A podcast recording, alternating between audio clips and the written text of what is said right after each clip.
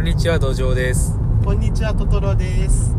はいでは今回はえー、っとスピリット・オブ・フォレストというゲームについて、えー紹介していきたいと思いますけども、はい。えーこのゲームはどんなゲームか トトロさんご紹介お願いしていいですか、わかりました。えっと自分もちょっとこうこの間初めてやったばかりなのでちょっと抜けやですが4列に並べられたカードのうち、えっと、端っこのカードを、えっと、順番に取っていくゲームになります。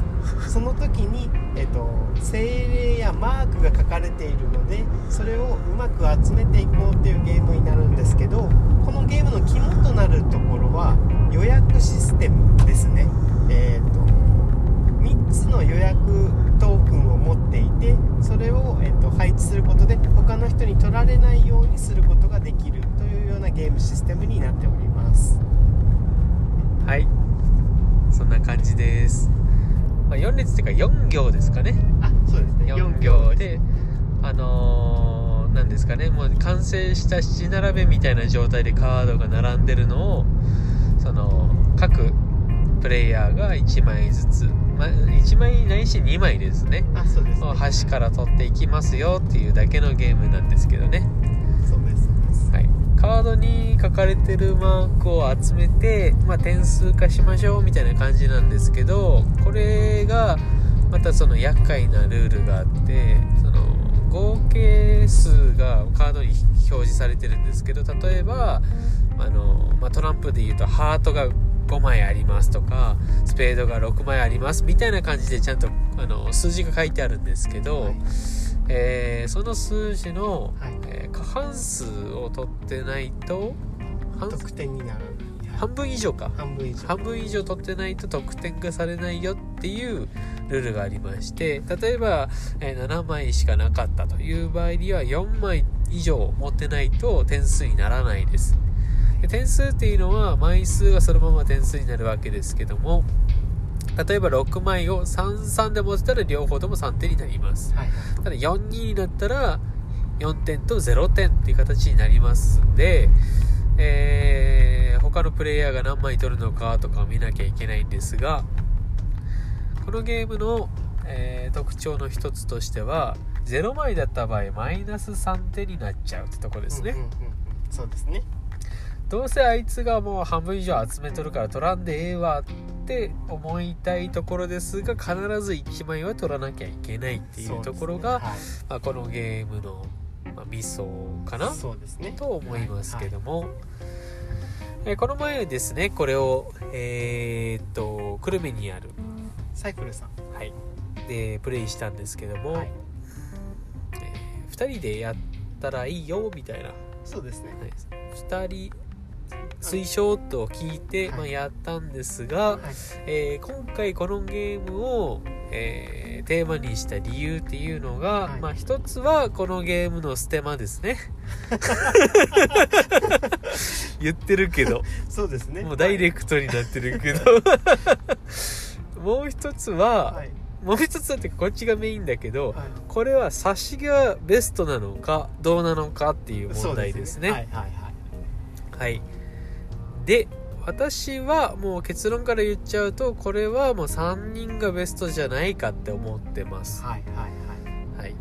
で、その理由を絡めながら、このゲームの説明をもうちょっとしていきたいなと思うんですが、はいはいえーゲームとしては、ワンプレイ15分、20分ぐらいですかね。そうですねそれぐらいだと思いますっていうまあ軽いゲームになってましてえーまあルール自体もカードを取りましょうってだけなので、はい。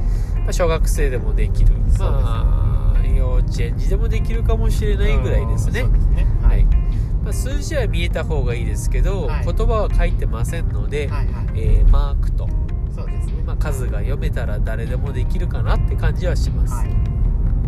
で、えーやることは自分の番になったら、はいカードに書かれてるマークの数、まあ、精霊マークっていうのかな？はい。精霊の数が、えー合計2になるように、はい。取りますよと、はい。だから1個しか書いてないやつだったら2枚取れるし同じカードに2個書かれてたらそれ1枚しか取れないっていう形になってて、はい。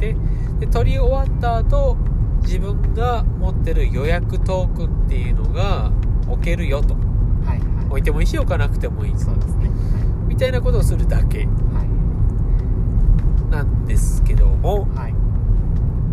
まああれですね。えー、なんていうか全部見えてるんですよね。あそうですね。裏向きになってるとかじゃなくて全部見えてる状態でで、まあ、自分が、まあ、欲しいカードっていうのははい。これとこれだなっていうのが、まあ、あるわけですけどはいも、これ外側からしか取れないっていうルールがあるので、はい。中央付近のものっていうのは、まあ、取ってい掘掘り進むっていうかそうですね。外側から取っていってからじゃないと取れないようになってるわけですけども、えーまあどうしてもそのあれが欲しいけどあれを取るにはここを誰かが取らなきゃいけない。そね。それ取ったら取られちゃうなみたいなそうですね。はい。ところがあるので、はいそれがあるので、まあ、予約っていうのをしとくと。はいそうですね。そばつけとくわけですね、はいはい。ピッて置いとくと。でその予約も、えー予約したところを自分が取ったらそのトークンが戻ってくるので、はい。また使える。そうですね。はい。で最大3個だから3枚予約できて取ったら戻ってきてっていうことをできるんですがはい。自分の予約トークンを1個破棄することによって相手の予約を解除しちゃうっていうこともできるので、はい。えー予約は無敵ではないわけですね。そうですね。はい、実際私は、えートトロさんの予約を3つ解除しまして、えー自分のトークンゼロになりましたけど。まあそんなそんなゲームですね。ですね。でまだその人数どっちがいいかって話全くしてないけど、トトロさんこのゲームのこう面白ポイントとかはい。なんか？そうですね。えっと面白ポイントとしてはやっぱり予約ができるところが面白いと思ってるんですよね。でその予約っていうのが結局えっと人がある程度取れないようにできる。えっと例えばそれ自体が欲しくなくてもその次のカードを、ま、邪魔するために、えっと両端からしか取れないのであえて予約しとくとかですね。あとはまあそうですね。まあどこから好きなところから予約できるので真ん中のところをあえて予約しとくっていうのもえっ、と一つ手だと思うんですけどっていうのがあのカードにその精霊のマーク数合計数が書かれてるので相手にマイナス点を食らわせたいからこのカードは予約して取らせないようにしようとかそういうところがちょっとこう、まあ、面白ポイントだとは思うんですけど、うん。えー、と2人だとさらにこう取ったカードも公開情報あの、まあ、見見えてる情報なのでちょっと見えすぎちゃうところがあるかなっていうのは感じましたね。そうですね。あのーまああるなんていうかな？し指標みたいなやつ死んだ表、はい。指標ってやつになると、例えば、えー全部で10しかない精霊がいて、はい。相手がすでに5取ってると。はいはい。なった場合には自分にとってはもうそれではいらない不必要なもので、はいえーまあ、仮に取ろうとしたとしても相手が1でも取ったら0点になるわけだからはい無理して取り行くとこじゃない。うん。1個取っときゃいいみたいになってしまうわけですね、はい。でかといってじゃあ自分が取ることで相手の点数を抑えるっていう効果としても弱いわけですよね、はい。そのまあ相手は確実に得点化できるわけだから取れば取るほど点数にはなるとはいえはい。自分が取るデメリットの方が多いので、はいまあ、ほったらかしとっていいと。そうですね。いうことではい。じゃあこれはいらない。あれはいらないっていう風になってくるとあのーそれこそ選択肢が狭まるというかえー、なんていうかな。まあ面白みが減るわけですよね。はい。はいだんだんと、はうん、まああんまり見ずに取ってっていはい結果発表っていう感じでワイワイするのでもいいかもしれないんだけども、はいえー一応ルール上全部見えてますよってことでちゃんと考えるんであればそういう選択肢が減っていくうんうん。ところ。はいそして一応これは4行の両端があるので、はい。えー選べるカード数っていうのはそもそも8枚なんですけども、はいはい。その8枚のうちこれは取れないあれは取れない、まあ、うん。取れないというか取らないみたいな感じになってくるとさらに狭まっていって、はい。えーまあそこがちょっとあのーマイナス要素かなと思います。うんうんうん。そこではいそこでですね、まあ、はい。このゲームまだやったことない人はちょっと想像がつかないかもしれないんですけども、はい。まずえー、と人数は、はい。えー偶数じゃダメだと思うんですよね。はいはいというのもこのゲーム自体はトップタイははい。点数化されるとはいはい。いうことなので、はい。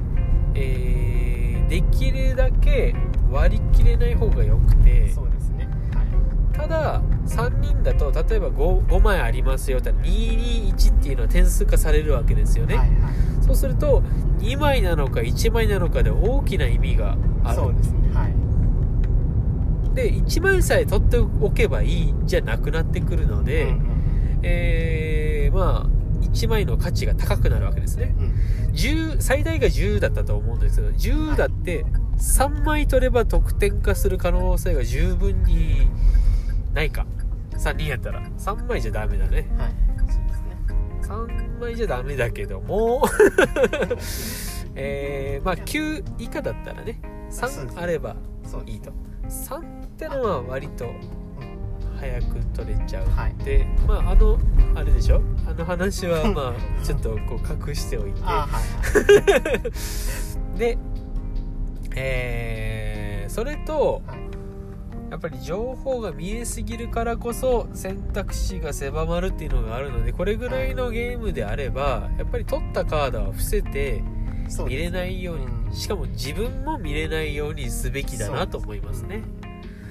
そうすることによってえーまあなんていうかな。まあこれに似たゲームとしてはい。もっとホイップをとか、ああそうですね。えーあとどういうものがありますかね何がありますなんか似た感じのものありますよね。そうですまあもっとホイップをですよ。うんはい。うん。ポーンって言いましたね。はい。えーっとだからなんでしょうかね。そのゲームの面白ポイントの一つとしてはえそのなんでしょう。結果発表が要するにと点数計算するまではい。どっちが勝ってるかがよくわからんっていう方が盛り上がると思うんですよね。ね。うん。特にこういうちょっとしたゲームっていうか、うん。プレイ時間の短いやつほど、はいそうですね。うん、だからこそ伏せておいてうん。そして、え2人だと伏せてたとしてもど何点取ればいいかがほぼ確実なんですけど3人だとそれが何枚が確実だっていうのが、はいあの怪しくなってくるので、うん。はい。えーそういうところを考えるとうん3人でうん。なおかつ、うん伏せてそうです。取るのが面白いんじゃないかっていう話になったわけですよ、はいはい。それだけです。ただまあ店員さんがこうえっ、と2人ベストだって言われたのはおそらくですねこのゲームの元のゲームが、えっとリシリュウっていうあのオート数奇境のカードゲームですかねシャハトさんが出してるやつなんですけど、まあ、それが2人専用だったのでっていうところもあるとは思うんですよね。で元のゲームをちょっとまだやってないのであのその比べての評価はできないんですけど、えっと、スピリット・オブ・フォレストに関してはちょっと3人の方が盛り上がるんじゃないかなっていうふうには感じました。はいでこれが4人になっちゃうと4人でできるか知らないんだけども何人までできるんですか、ね、確か4人まで。4人までですよね、ね、4人になっちゃうとえーっと取れないっていうのが結構よく起きちゃうかな。そうですね。はい。だから、えー全部の種類を集めましょうゲームになるので今度は逆にあの選択肢が狭まるかなって気がしますね、そうですね。えー1枚取れるか取れないかみたいなはい。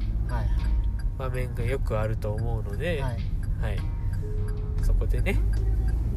ということで3ベスト思います。っていうまあこれは、まあ、人それぞれ感じ方が違うので、はい。えーぜひ、えーそうですね。ケンビルでですねえーね。ご購入いただいて確認していただければ で値段も確か3000円しないぐらいだったかなってあんまり高くはないのでぜひちょっとこ高くない高くないっていうのはちょっとね あのーう麻痺した人の意見かもしれないけど。はい。はい。まあ、まあ、あえてマイナスのところを言っちゃうとはい。視認性は悪いかなと思いますね。あそうですね。うん、マークではちょっと分かりづらいので、うん。ちょっと色で判断しなきゃいけないんですけどね。色が分かりづらい人にとっては、うんまあ分かりづらいんじゃないかなって思いますけど、うん。そうですね。はい。どうですかね。まあそんな感じかな、まあ勝手にね上げて下げてするっていう これは本当にあのステマになったのかちょっとわからないところですけど。邪魔になったかもしれない。邪魔になったかもしれない。営業妨害って言われるかもしれないけどそんなことは知ったこっちゃないのでね。はい。というわけで乱暴なね。乱暴な。乱暴な乱暴な商品紹介。ということでとりあえずこの話はおしまいということで、はいそうです。もう一個ぐらい話しておきましょうか、はい。じゃあまあ同じですね。はい。まあケンビルが出しているはい。商品で、はい。エスノスっていうのがありましてあはいはいはい、はいありますね。まあ割と私は気に入ってるんですけど、はいはい。はいえープレイ時間は1時間ちょいくらいかな。1時間程度のゲームで、はいえーとこのゲームはどういうゲームかっていうと全部で12種類かな？ちょっと種類忘れたんですけども、えーとカードがありましてそのうち、えーマイプレイその8枚選んではい。でその8種の、えー種族っていうか、まあ、種族っていうか、まあ、こ効果があるわけですけど、はいはい。カードごとに。はい。その効果を使って、えーマジョリティを競うと。マジョリティというのはその自分のまあ自分のなんていうかなトークンっていうか自分のコマをはい。置いていって、はい。そのエリアでその地域の中で一番置いてたら、えー得点がもらえますよと。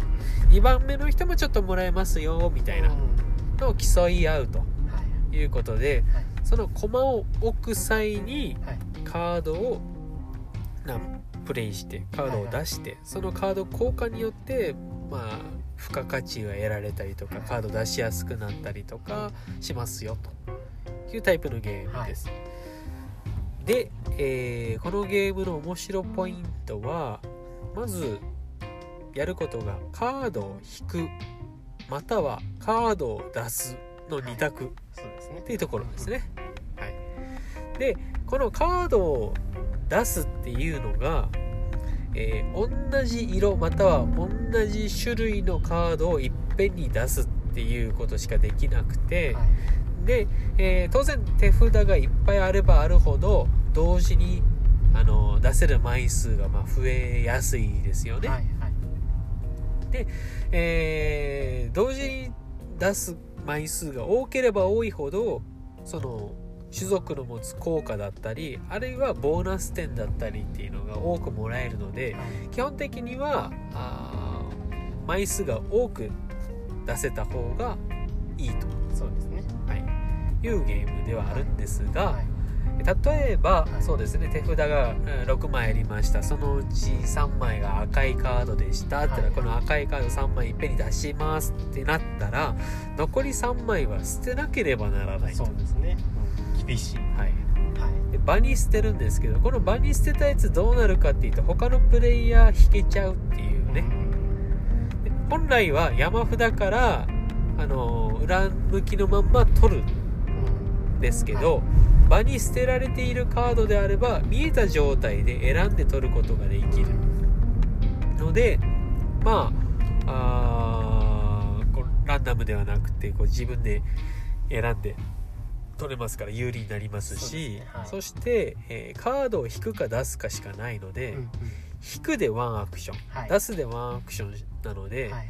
捨てる枚数が多ければ多いほど無駄なプレイというか、はいはい無駄なアクションをしてしまったってことになるので、できれば捨てない方がいいわけですけど、だからといって、まあ、うまいこと揃わないので、うん。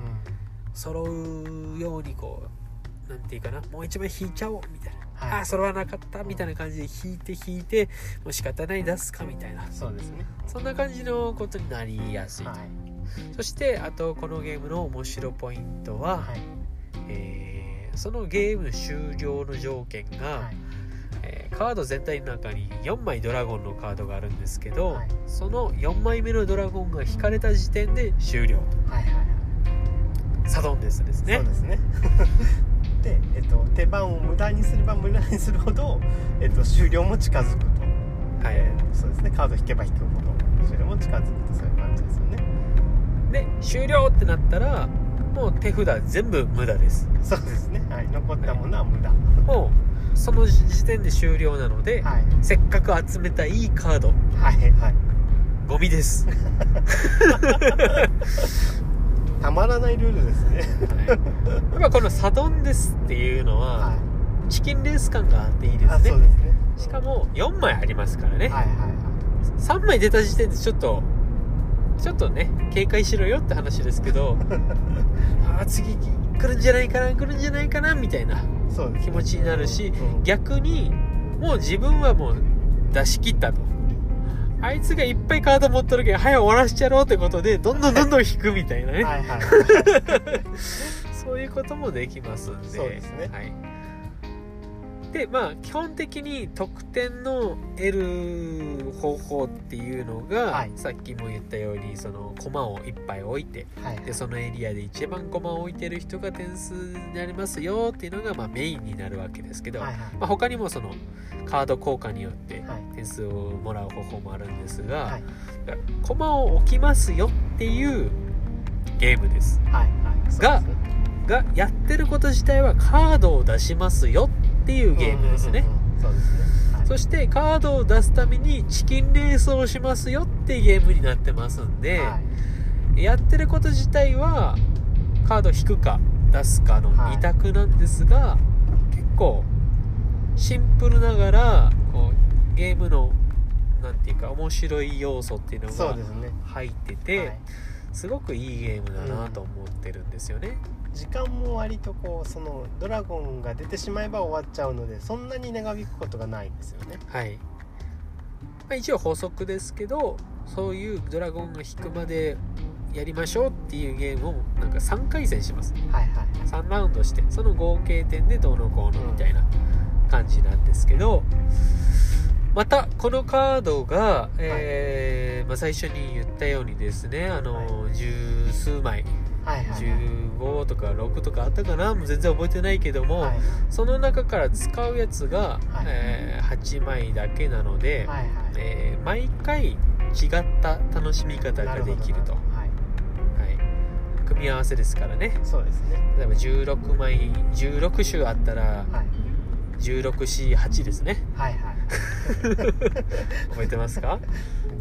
覚えてないです1648ねです。ね覚えてないです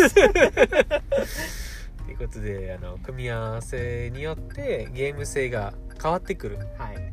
っていうところうん。もいいのとはい。私がこのゲームを紹介したい最大の理由はですね、はい。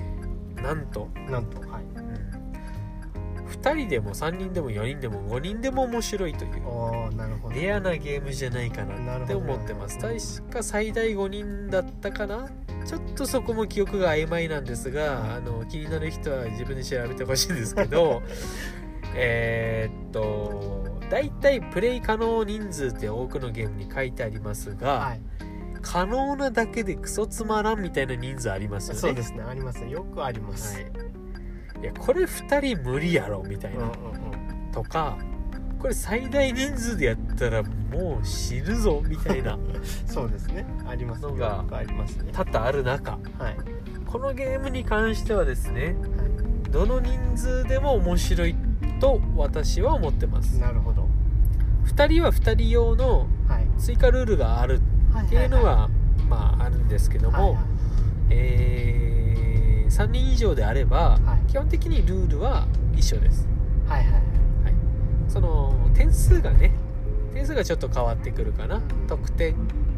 そのエリアによって得られる得点がはい。変わります当然、うん。えー1位何点2位何点って言って3人しかしてないのに1位何点2位何点っていうのが大きすぎると良くないのでね。はい、そこが点数の調整があるんですけどもその程度ですね。うん。なんで、えーどの人数でも面白いのか。はいっていうとはい。分かりません。そこはバランス調整の妙でしょうね。ですね。優秀なゲームってだけですかね。そうですあら危ない危ない。